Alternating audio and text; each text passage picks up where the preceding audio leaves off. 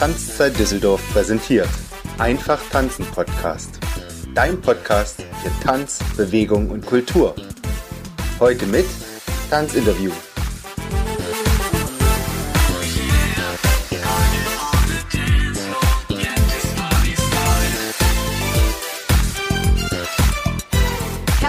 Willkommen zu einer neuen Folge des Einfach Tanzen Podcasts, deinem Tanzpodcast für den gesamten deutschsprachigen Raum, der dir die spannendsten, inspirierendsten und natürlich wichtigsten Tanzthemen der Tanzwelt direkt an dein Ohr bringt, ohne dass du selber danach suchen musst. Ich bin Heidemarie, die Tanzlehrerin deines Vertrauens und mein heutiger Gast ist der Daniel Reichling, Tanzsporttrainer und natürlich, deswegen ist er eingeladen, Chefredakteur vom Tanzspiegel, dem Tanzmagazin und auch Organ des Deutschen Tanzsportverbandes.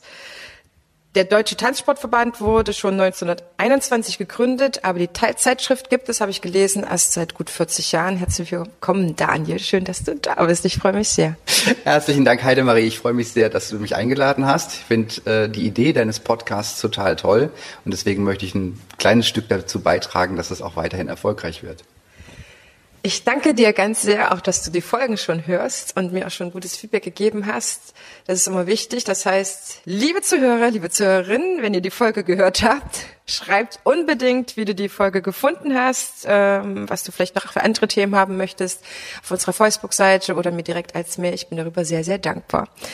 Daniel, du bist nicht von heute auf morgen Chefredakteur geworden, sondern du hast irgendwann mit Tanzen angefangen, denn ich unterstelle dir tatsächlich, dass du mit Tanzen was am Hut hast, sonst hättest du nicht so eine spezielle Zeitschrift gesucht. Korrekt. Das heißt, wie bist du ins Tanzen gekommen? Wie hat dich das Tanzen äh, in die Welt, in die Tanzwelt gezogen? Ja, ich glaube, das ähm, ist tatsächlich so ein bisschen ähnlich wie viele andere Gäste in deinem Podcast, von denen ich auch schon gehört habe. Ganz klassisch über einen Paartanzkurs in einer Tanzschule. Tatsächlich sogar hier in Düsseldorf, wo wir gerade sind. Weiß nicht, darf ich den Namen sagen? Ja, klar. Ja, klar. Es war die Tanzschule Dresen. Ja. Und äh, mein Tanzlehrer war der liebe Marc Michael Held. Vielleicht ist ja auch ein Begriff. Der ist heute noch äh, oder ist heute Inhaber dieser Tanzschule und macht auch sehr viel hier in Düsseldorf und Umgebung. Ist ganz groß im West Coast Swing unterwegs und in ähnlichen Bereichen. Und da habe ich ähm, ja tatsächlich dann auch meine erste Freundin kennengelernt, weswegen ich dann auch weiter beim Tanzen geblieben bin. Ja, das war tatsächlich der Grund, weshalb ich dann den fortgeschrittenen Kurs gemacht habe. Es war nicht unbedingt das Tanzen, es war mehr dann die Freundin, die ich dort getroffen habe und kennengelernt habe. Und ähm, aber über die Zeit, mit der ich dann gemeinsam mit ihr dort geblieben bin, habe ich dann tatsächlich entdeckt, ach, das ist wirklich was für mich, das macht mir Spaß, das liegt mir Musik war immer schon mein Ding. Ich habe vorher äh, mehrere Instrumente gespielt, war lange Jahre im Orchester. Das heißt, musikalisch gesehen war das für mich eine tolle Sache. Und dann zu lernen, wie man mit einer Partnerin sich auf Musik entsprechend tänzerisch bewegen kann und dann vorankommt und merkt, oh, ich krieg immer äh, schwierigere Figuren hin, immer tollere Bewegungen umgesetzt. Das hat dann so einen Spaß gemacht, dass es bei mir tatsächlich dazu geführt hat, dass ich dann ins Turniertanzen eingestiegen bin. Okay, das heißt, du bist noch, noch engagierter gewesen. Wie alt warst du da? Angefangen habe ich mit 15. Ähm, Turniertanz war dann so mit 17, 18, glaube ich, der Einstieg. Relativ schnell, wobei ich nicht mehr in der offiziellen Jugend gestartet bin, sondern es nannte sich dann schon Hauptgruppe. Also ähm, Turnier getanzt habe ich dann tatsächlich schon mit 18, wobei ich im Anfang des Jahres Geburtstag habe. Also ähm, direkt am, im Januar äh, volljährig geworden bin und dann danach angefangen habe, Turnier zu tanzen. Ja. Ich habe rund zehn Jahre aktiv Turnier getanzt, bis in die Sonderklasse. War Kaderathlet auch in Nordrhein-Westfalen und habe sehr viel über den Tanzsport auch im privaten Bereich weiter kennengelernt. Also ich habe zum Beispiel durchs Tanzen Animationen gemacht, Animationsurlaube in Hotels und äh, was fast noch beeindruckender war auf Kreuzfahrtschiffen, war also in mehreren Orten dieser Welt, die ich als Urlauber wahrscheinlich nie erreicht hätte, über den Tanzsport, über den Turniersport sozusagen dann als, als Paar engagiert worden, um die Gäste auf dem Kreuzfahrtschiff zu unterhalten. Dort haben wir dann Shows getanzt, haben Abende gestaltet mit äh, Mitmachspielen, Tanzwettbewerben und solchen Dingen und natürlich auch mal Tanzunterricht gegeben und so kam dann immer so eins zum anderen und so führte mein Weg dann immer irgendwie mich ums Tanzen herum. Also ich habe eigentlich ja, seit ich meine ersten Schritte in der Tanzschule gemacht habe, nie mehr irgendwas ohne Tanzen gemacht. Auch wenn ich studiert habe, äh, Journalistenausbildung gemacht habe, es hatte immer irgendwo was mit Tanzen zu tun, sei es ehrenamtlich oder dass ich selber noch aktiv war oder mich im Verein oder auf Verbandsebene engagiert habe. Also das Tanzen hat mich nie mehr losgelassen. Es ist spannend mit der äh, Kreuzfahrt. Da könnt ihr echt nochmal eine separate Folge dazu machen. Das interessiert mich auch brennend. Äh, beziehungsweise ist es ja manchmal so die Frage, ne, was, was macht der Tanzlehrer eigentlich auf der AIDA oder wo man dann halt äh, unterwegs ist. Man wird dann immer angeschwärmt von denen, die dann halt äh, Gäste sind. Aber das Tanzen hast du nicht hauptberuflich gemacht, sondern du hast ja gerade erzählt, du hast eine journalistische Ausbildung gemacht. Wann und warum war das nicht nur Tanzen? Warum hast du nicht gesagt, ich werde jetzt auch, das Tanzen ist so toll, ich werde Tanzlehrer oder so? Tatsächlich gab es in meinem Leben ein oder zwei Punkte, wo das im Raum stand mhm. und auch wirklich zur Diskussion stand und, und äh, mir schlaflose Nächte bereitet hat, ob ich das machen soll oder nicht. Ähm, ich weiß nicht, es hat sich irgendwie nicht, nicht zwingend ergeben. Also wenn, wenn irgendwie noch was passiert wäre, wo ich gesagt hätte, ja, okay, jetzt entfälle ich diese Entscheidung so, dann hätte ich es gemacht und ich wäre mit Sicherheit nicht weniger glücklich damit gewesen, als ich es heute bin.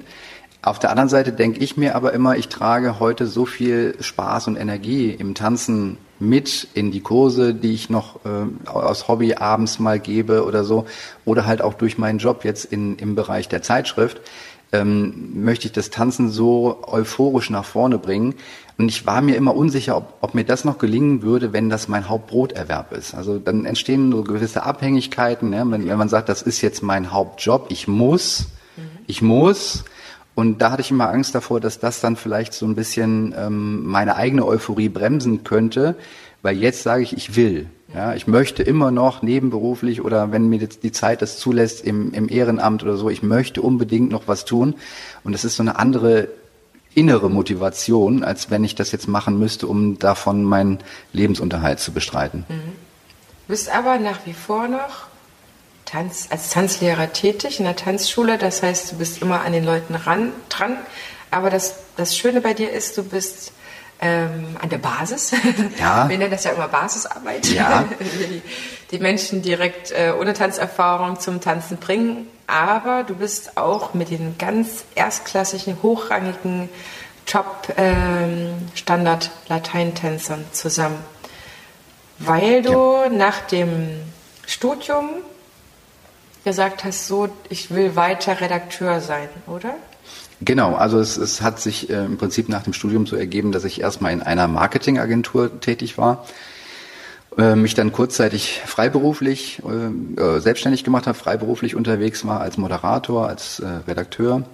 Und äh, ja, dann ergab sich die Gelegenheit, tatsächlich die Position des Chefredakteurs Tanzspiegel zu übernehmen, da meine Vorgängerin in Rente gegangen ist und diese Position neu ausgeschrieben werden sollte. Zu dem Zeitpunkt war ich äh, schon seit über sieben Jahren Pressesprecher des Deutschen Tanzsportverbandes und wurde natürlich dann auch aus dem Präsidium des Verbandes gefragt, mal, ist das nicht eigentlich deine Stelle? Ja, also du bist doch prädestiniert dafür, diesen Job zu übernehmen. Warum, warum bewirbst du dich nicht dafür? Und äh, dann habe ich dann überlegt, habe gesagt, ja, eigentlich stimmt das. Ähm, da der Dienstsitz allerdings Frankfurt ist, äh, hatte ich das bis zu dem Zeitpunkt noch nicht so auf dem Schirm. Aber wir sind ja 2018 war das, ja, wir sind inzwischen bei 2019. Ähm, heutzutage ist das ja nicht mehr zwingend notwendig, gerade in solchen Jobs, die viel übers Internet abgewickelt werden. Das meiste geht über E-Mails, Telefon, Datenleitung, äh, Up- und Download. Ähm, das heißt, es ist eigentlich völlig egal, wo ich sitze. Theoretisch könnte ich auch äh, auf Mallorca sein oder wo auch immer. Ja. Ähm, das heißt, ich habe jetzt einen, einen überwiegenden Job, der im Homeoffice äh, passiert und bin nur tageweise in Frankfurt dann wirklich in der Redaktion vor Ort und mache den Rest dann von zu Hause im Homeoffice aus. Das ist, klappt wunderbar. Und das ermöglicht mir dann natürlich auf der einen Seite mit unseren deutschen Meistern auf Weltmeisterschaften zu fahren und über sie zu berichten und quasi die, die weltbesten Turniertänzer live zu erleben und auch nicht nur auf der Fläche zu sehen, sondern auch mit ihnen zu sprechen und sie kennenzulernen. Und auf der anderen Seite, wie du gerade schon richtig angesprochen hast, auch ein, ein Tanzanfänger, der in die Tanzschule oder in einen Verein kommt und seine ersten Schritte lernen möchte, äh, zu unterrichten. Das ist natürlich eine, ein unglaublicher Spagat, aber gerade das macht es so interessant und gerade das mag ich so besonders daran. Ähm, was mich interessiert ist, du bist von deinem Werdegang schon immer in der Tanzwelt gewesen. Das heißt, es ist jetzt auch nicht zufällig, dass die Tanzzeitschrift dich ausgewählt hat. Das heißt, es wird nicht eine Stelle an irgendjemanden vergeben, sondern man setzt ja schon voraus, dass du dort zu Hause bist, dass du dich auskennst und dass nicht jemand kommt, der aus der Politik kommt und mit dem Tanzen eigentlich nichts anfangen kann, auch wenn er vielleicht hervorragend darin ist, diese Zeitschrift äh, zu gestalten und zu führen. Welche Jobs äh, oder welche Station hattest du vorher noch? Wie gesagt, ich war erst in einer Marketingagentur tätig und dann äh, eigentlich eine Zeit lang freiberuflich, mehrere Jahre sogar.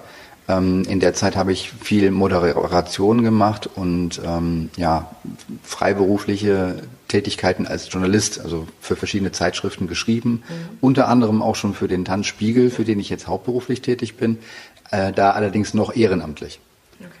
Und ähm, ja, durch die Arbeit als Pressesprecher bin ich ja irgendwie immer auch mit dem Tanzspiegel in Verbindung gewesen und, und habe natürlich auch über die Jahre, die ich dabei bin, entsprechend viele Leute schon kennengelernt. Also mein großes Plus war natürlich, dass ich nicht nur den journalistischen Background habe, sondern auch tatsächlich den Turniertanzsportlichen. Einerseits selbst als früherer aktiver Turniertänzer, dann äh, als Funktionär, Wertungsrichter, Trainer und natürlich auch auf Funktionärsebene im Sinne von, ich äh, war selbst in der Gremienarbeit tätig und kenne daher auch entsprechend viele Menschen deutschlandweit, ähm, auf die ich äh, zugehen kann, mit denen ich sofort reden kann, wo ich mich nicht groß vorstellen muss oder fragen muss, äh, darf ich um ein Gespräch bitten, ähm, sondern die kennen mich und, und sprechen auch ganz normal mit mir. Wobei es inzwischen schon auch manchmal vorkommt, dass der eine oder andere sagt, Daniel, ist das jetzt privat oder ist das für den Tanzspiegel? Ja. ja? Dann wird dann schon überlegt, was sage ich ihm jetzt? Äh, darf ich ihm das so sagen, wie ich das ja. denke? Oder schreibt er das dann nachher und äh, muss ich jetzt aufpassen, was ich sage? Das ist eigentlich eine super Traumarbeit für dich, weil das, was du studiert hast und das, was du vorher getanzt hast, vereint sich zu einer eigentlich perfekten Stelle für dich. Ja, ja, kann man schon so sagen. Das ist eigentlich, äh, eigentlich ist tatsächlich mein Traumjob. Ja. Das hört sich total schön an. Jetzt möchten natürlich unsere Zuhörer, die den Tanzspiegel noch nicht kennen, wissen, für wen ist der Tanzspiegel geeignet, wer interessiert sich für den, was ist so die Zielgruppe, wenn wir mal mit diesen Begriffen überhaupt sprechen dürfen. Oder wen wollt ihr auch, wer, wer sollte eure Zeitung lesen, wer hat was von eurer Zeitung? Ja, tatsächlich ist es so, dass ähm, wir als Deutscher Tanzsportverband ungefähr 230.000 Einzelmitglieder haben, die in Deutschland in Vereinen unterwegs sind, äh, jetzt nicht Tanzschulen, sondern in den, in den sportlichen Vereinen und dort tanzen. Davon sind 90 Prozent der Mitglieder entweder im Kinder- und Jugendlichenalter, machen Kindertanz oder gehen über Breitensportgruppen Richtung Turniertanz oder sind Erwachsene in sogenannten Gesellschaftstanzkreisen oder Breitensportgruppen. Nur ungefähr 10 Prozent von diesen 230.000 sind tatsächlich im Turnierbereich unterwegs. Also jetzt sagen wir mal beim Jazz and Modern Dance in den Solo, Duo, Small Group oder Formationen oder in Standard- und Lateintänzen im Einzelpaartanz oder auch in Formationen. Das sind also ungefähr das ist diese 10 Prozent der 230.000, die unser eigentliches Klientel sind. Sprich, wir verstehen uns als Tanzspiegel, als ja, als Sprachorgan zum einen des Verbandes und natürlich aber auch als Magazin von und für diese Menschen, die Tanzen als Turniersport für sich gewählt haben und Tanzen als Turniersport betreiben.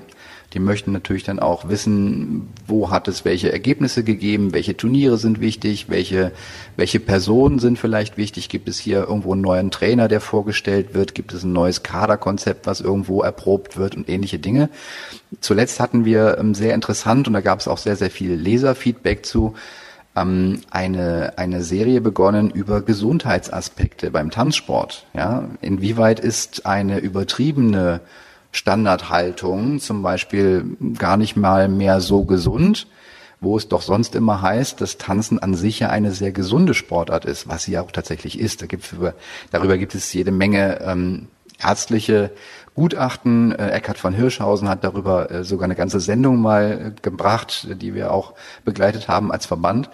Und ähm, es gab auch diverse Berichte schon in Funk und Fernsehen darüber, dass Tanzen ja eigentlich mit die beste Sportart ist, nicht nur für Kinder im Bereich des motorischen Lernens, sondern auch gerade für älter werdende. Und unsere Gesellschaft wird ja immer älter.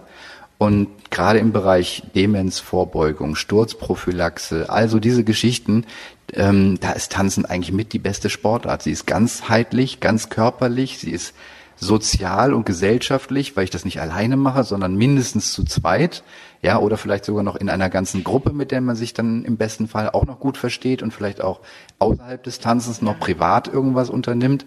So, und ähm, das, das sind alles Aspekte, die natürlich auch wir als Tanzspiegel versuchen mit abzubilden. Das heißt, wir konzentrieren uns jetzt nicht nur rein auf die höchsten tanzsportlichen Turniergeschehen, sondern wir wollen auch gerade so dieses, dieses gesellschaftliche, soziale Umfeld, was natürlich auch in einen Verein reingehört, das wollen wir mit, mitnehmen, ja, und, und mit darstellen und natürlich auch Leute erstmal auf das Thema auch bringen, weil viele wissen das vielleicht auch noch gar nicht. Das heißt, schon auf der einen Seite speziell, auf der anderen Seite immer wieder darum bemüht, auch umfassender zu sein oder auch für den Tänzer Themen zu liefern. Ne? Tanzmedizin ist ja äh, schon auch wieder eine spezielle Medizin, aber trotzdem sehr, sehr, sehr wichtig, was du gesagt hast, das gesunde Trainieren. Ganz ich hatte genau, ja den ja. Tanz, äh, den Tamet hatte ich ja bei mir auch schon im Podcast oder die Sophie erst letzte Woche, die über dieses gesunde Trainieren gesprochen hat, das ist halt auch genauso wie Ballett, ne? Wo fängt der Schmerz an? Was un und äh, das, wo, wo fängt das Ungesunde an? Wo doch auch immer wir eigentlich alle Tanzlehrer sagen, das ist ja so gesund. Äh, Julia hat ja jetzt auch als das neue Buch rausgebracht, ähm, Tanzen ist die beste Medizin und Nachweise ohne Ende geliefert. Aber wenn es im Tanzsport dann geht, dann, ne, die Balletttänze sind mit Anfang, Mitte 30 verschlissen und du denkst so, Oh, oh, okay, aber es ist halt in jedem Sport so. Alles, was in die Leistung geht, ist ab einem bestimmten Punkt halt trotzdem nicht unbedingt mehr das Gesündeste. Das kann auch keiner verheimlichen, ne? was halt äh, dann das, das Trainingspensum oder eben auch andere Sachen angeht. Ja. Ja, also man muss schon unterscheiden, äh, wenn man Bewegungen richtig ausführt. Ich nehme mal als Beispiel äh, Claudia Köhler und ihren Mann Benedetto Ferruccia, die waren mehrfache Weltmeister, sind äh, World Games Sieger. Sie ist jetzt ganz neu in Deutschland als äh, Trainerin im Verbandsteam äh, für Standard aufgenommen worden. Die beiden sind Mitte 30 inzwischen und ähm, haben, dann hat sie gesagt auf ihrer ersten offiziellen Lecture, die sie gehalten hat, wir sind bekannt dafür, dass wir sehr starke Prosen tanzen, dass wir sehr ähm, körperlich anstrengende Dinge gemacht haben und vielleicht auch äh, Dinge, die, die nicht jeder kann. Aber das haben wir über Jahre, Jahrzehnte geübt und trainiert und wir haben versucht, das immer richtig aus der körperlichen Veranlagung richtig zu trainieren, damit wir uns eben keine Schäden zuziehen, weil das wollten wir ja auch nicht. Und das können wir auch heute noch. Aber wir legen Wert darauf, dass die Schüler, die uns zu uns kommen und sagen, wir wollen auch sowas lernen, dass die erstmal lernen, sich entsprechend auch richtig zu bewegen. Weil wir jetzt nur, viele machen das leider immer bei YouTube, sich Figuren angucken, ja, oder dann äh, irgendwelche Dinge rausgucken und sagen, oh, das sieht jetzt sehr spektakulär aus.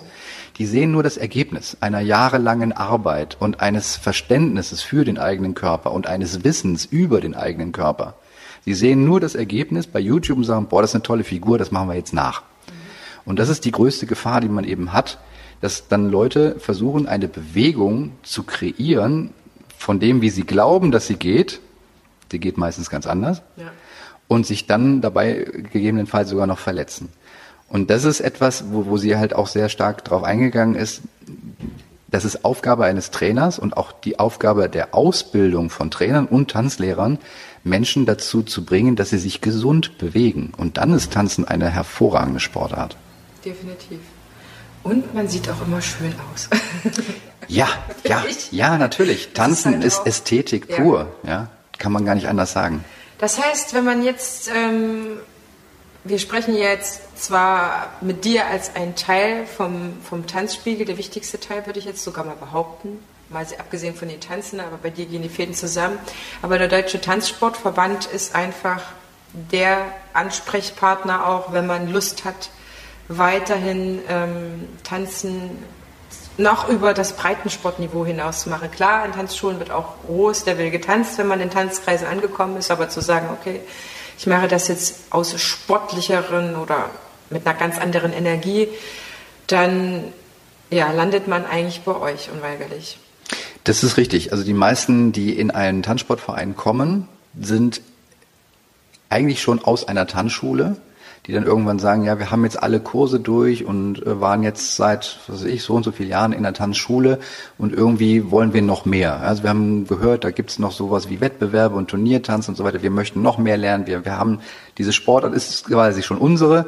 Wir möchten jetzt einfach nur noch mehr und, und weiterkommen.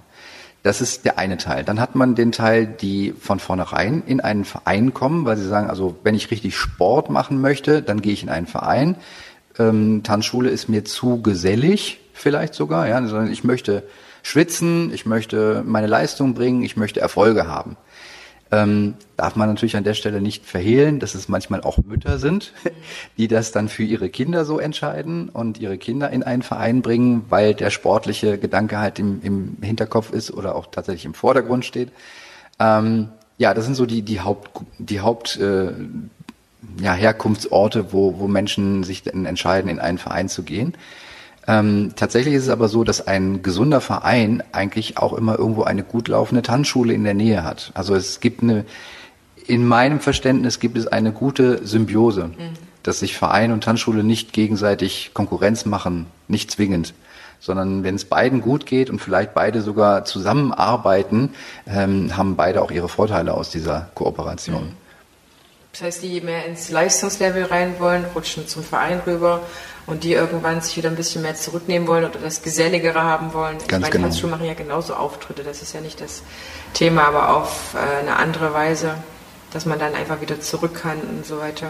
Ganz genau. Und tatsächlich ist es ja sogar so, dass auch viele, die dann sich mal als Tanzlehrer selbstständig machen und eine eigene Tanzschule eröffnen, auch einen eigenen Background haben aus dem Turniersportbereich ja, und äh, vielleicht auch eigene Titel ertanzt haben, die sie dann entsprechend vermarkten können, wenn sie sich dann selbstständig mhm. machen und sagen können, hier lernen sie tanzen beim Weltmeister zum Beispiel. Ja. Mhm. Wann komme ich in den Tanzspiegel? Was muss ich als Tanz Tänzer gemacht haben, damit der Tanzspiegel auf mich aufmerksam wird? Gut, also es gibt im Tanzspiegel unterteilen wir in den sogenannten Mantelteil, dem Mantelredaktion. Das ist so das Überregionale, was in ganz Deutschland einheitlich erscheint. Mhm.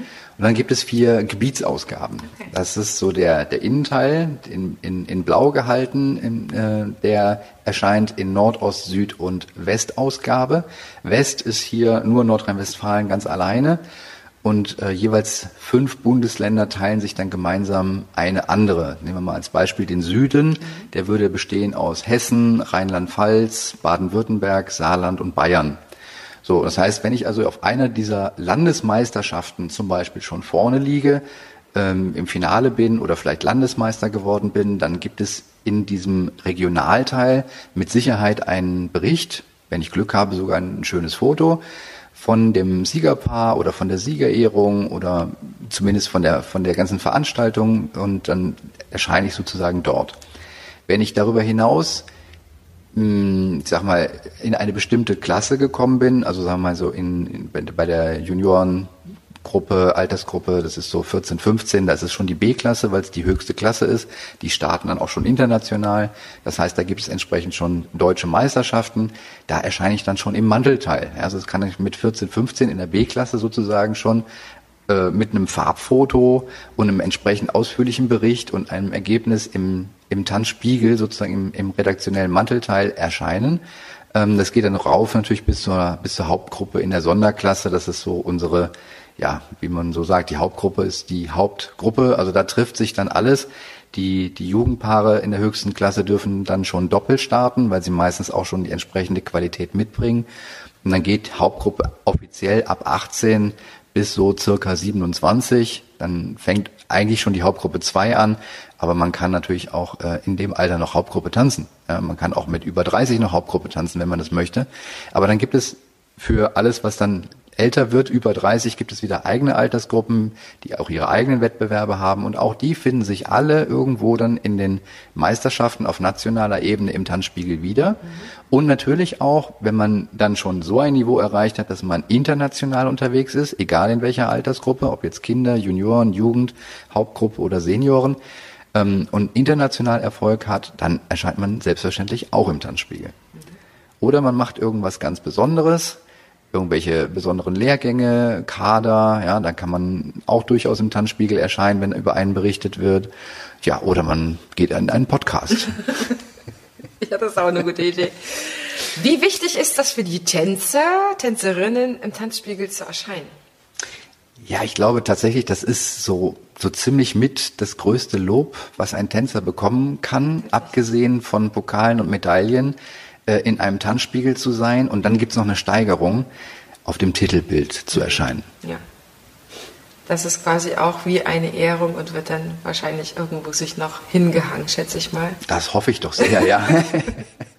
Also es gibt tatsächlich immer wieder Anfragen, wenn äh, Paare jetzt sagen wir mal zum ersten Mal ja. äh, in, im Laufe ihrer Karriere auf einem Cover erscheinen, egal ob es ein Regionalteil oder sogar der Tanzspiegel-Cover äh, ist, dass es dann Anfragen gibt, äh, kann ich dann noch Ausgaben nachkaufen? Ja, ich möchte gerne für die Verwandtschaft und äh, Oma, Opa und so weiter, die freuen sich doch so und möchte ich gerne noch mal auch welche haben. Ach. Wie kann man den Tanzspiegel abonnieren? Das ist auch eine wichtige Frage jetzt für die Tanzzeitschrift. Natürlich machen wir ein bisschen Werbung auch für euch. Wie bekomme ich am schnellsten ein Abo?